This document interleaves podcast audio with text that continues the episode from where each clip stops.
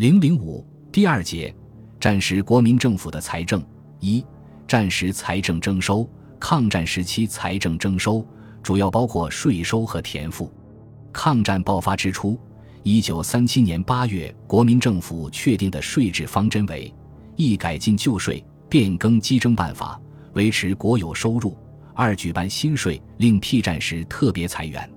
随后，国防最高会议常务委员会第六次会议已决授权财政部，对于修改关税、统税、印花税、所得税等税则，得以命令先于施行。以免将办理情形呈报行政院核准追认，以应时机。这样往常税则修改办理之繁重手续得以大大简化，以因应情势对税制进行及时调整整顿，以保证税项收入。在一九三八年制定的《抗战建国纲领实施方案》中，国民政府进一步将税制方针确定为从整理旧税与举办新税两方面推行战时税制。其中整理旧税，在关税方面改定现行出口税则：凡出口货品所得外币价款结售于国家银行者，分别减免出口税；手工艺品出口亦予免税，以奖励输出，易取外汇。在货物税方面，奖励统税货品工厂移设内地，增加卷烟税率，以节制消费，兼顾税收。在直接税方面，扩大所得税范围。凡动产与不动产之所得，概予课税，现行税率着予提高，并采分级类进制，使负担公允。举办新税，主要是举办战时消费税、战时利得税及遗产税。战前，统税为关税、盐税之外的第三大税项，主要是采用旧厂征收的方法。抗战爆发后，对于战区、沦陷区的工厂，已经无法如前征税。自一九三八年四月起，对于内运应纳统税，均由第一道统税机关进行查验补收；没有统税机关的情况下，则由海关代征统税。在统税征收科目方面有所增加，如一九四零年十二月开征糖类统税，课税对象包括国制和进口糖类，税目有七种，即红糖、橘糖、白糖、冰糖、方糖块糖。糖精以及其他经财部核定之糖类，征收税率均可统税百分之十五。此外，在课税单位完税价格、驻场征收、重征与税照、报请与登记等均有相应规定。至一九四一年七月，规定征收货物统税之货品包括卷烟、熏烟叶、洋酒、火酒、饮料品、火柴、糖类、水泥、棉纱、麦粉等十类。由财政部税务署所属税务机关征收之，统税原来采用从量税率，随着物价波动严重，一九四零年下半年起，财政部提高税额一倍征收统税，复于一九四一年九月起，改为各货品均采取从价税率，区别不同货品分别征收百分之二点五至百分之八十不等税率，如卷烟从价征收百分之八十。洋酒、啤酒从价征收百分之六十，国产烟酒类税方面税率相对较低。其中，烟类税分烟叶、烟丝两种，烟叶依照产地核定完税价格征收百分之三十，烟丝税征收百分之十五。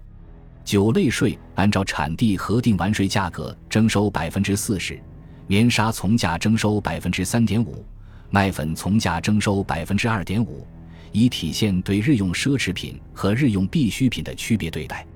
茶类统税方面，包括国内产制及国外输入之茶类，具体有红茶、绿茶、砖茶、毛茶、花熏茶、茶梗、茶末等八类，税率规定为百分之十五，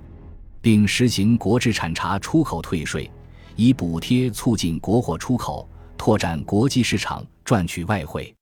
抗战时期。由于扩大统税范围，将其发展为货物税，并结合专卖政策，使得货物税征收数量逐年上升。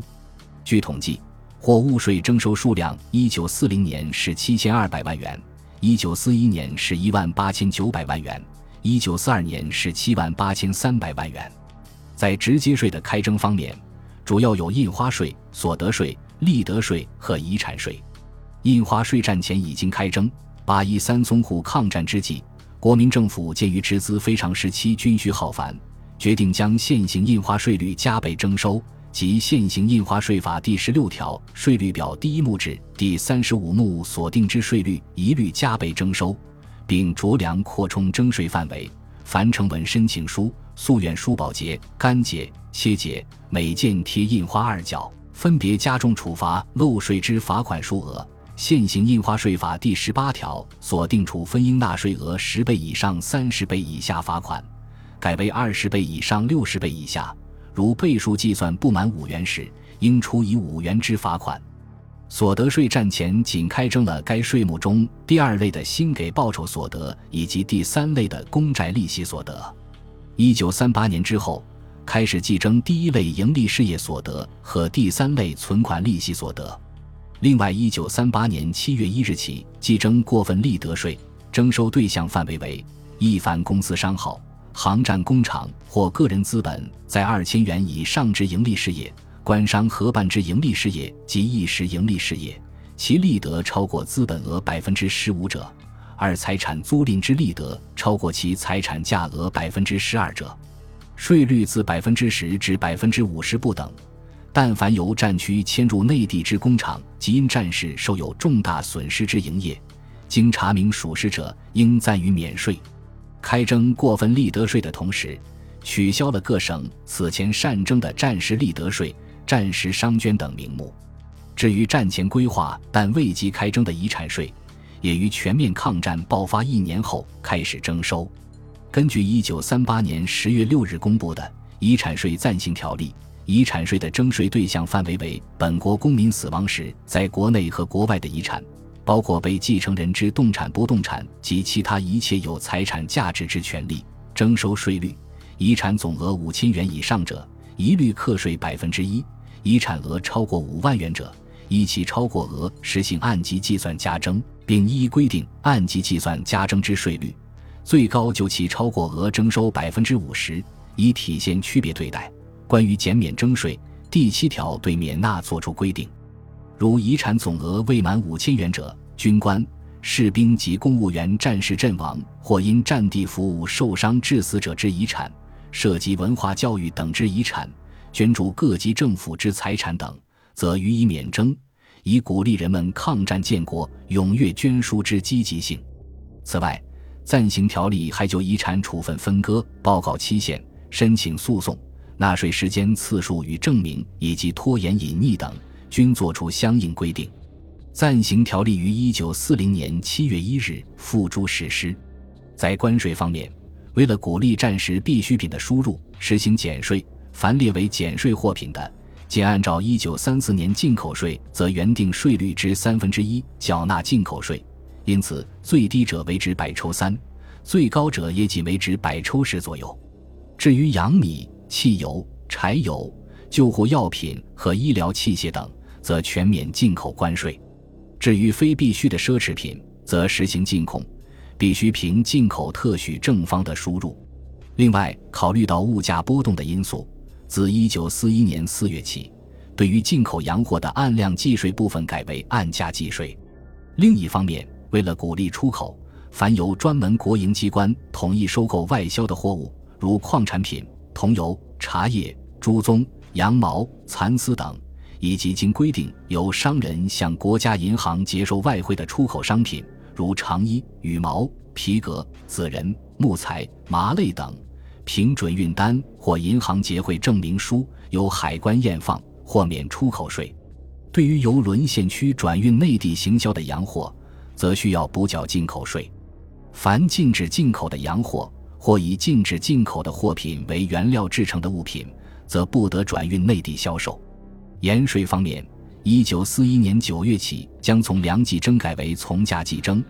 避免因物价上涨而导致盐税在盐价中的比重急剧下降这一不合理的现象，增加盐税的收入。